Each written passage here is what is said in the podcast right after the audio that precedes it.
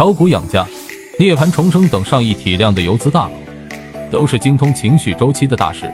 只要你掌握了市场情绪周期的规律，你就能在市场上稳定盈利。这一期，我们来讲如何判断情绪的整体好坏。这个除了我们每天看盘之外的话，还需要有复盘的环节。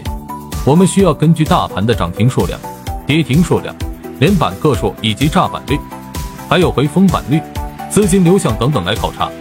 比如说涨停板的个数很多，连板个数也很多，炸板率也能够非常低的话，基本可以判断情绪属于非常亢奋的。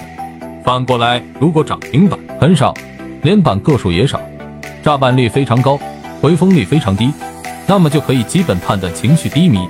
因为情绪是动态的东西，在不停的变化，所以从亢奋到低迷，从低迷到亢奋，可以在一天之内达到多次的转化。当然，也可以在几天内连续亢奋或者低迷，这是在多空双方的博弈中变化的，更会受到场外的新闻、政策等消息的不断刺激催化演变而来的。所以在不同的情绪周期阶段，会有一些不同的特点。那么我们是需要在不同的时段里有不同的应对方法的。